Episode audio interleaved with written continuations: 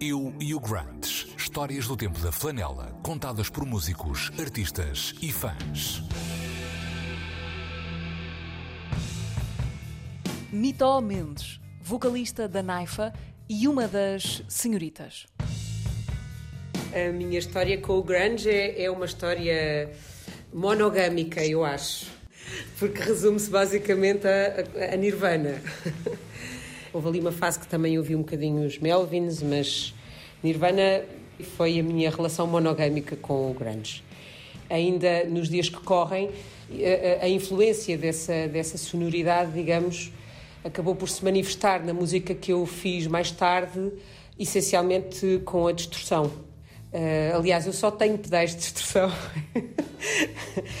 e eu acho que isso vem da, dessa, dessa influência e dessa, desse, do som que eu ouvia nos anos 90, quando estava também a formar a minha identidade musical.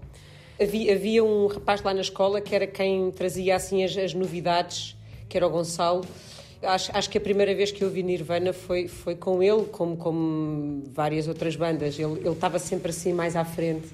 Portanto, na altura era um bocadinho, toda a gente ouvia o mesmo, não é? De repente houve a explosão Nirvana e, e, e isto já no Nevermind, não é? Portanto, eh, em 91. Hoje em dia, não digo que não ouço, mas é assim uma coisa mais esporádica quando estou tipo, a fazer limpezas.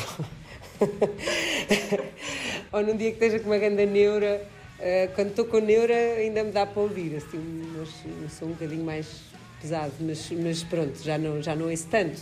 Mas nos anos 90 ouvi muito, ouvi até, até gastar, quase. Às vezes, assim, quando, faço, quando, quando dou entrevistas, a, a, volta meia volta vem uma pergunta recorrente que é qual foi o concerto que perdeste ao vivo e que mais te deixa inconsolável?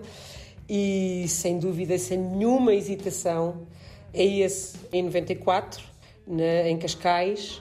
Também não me lembro exatamente porque é que não fui, porque isto a brincar, a brincar já há quase 30 anos, não é? Mas não fui e já conhecia bem Nirvana na altura. Tenho um grande desgosto de não ter ido, claro, não é?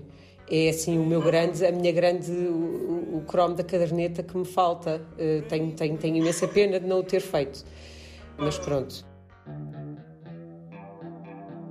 Eu e o Grunts. Histórias do tempo da flanela, contadas por músicos, artistas e fãs.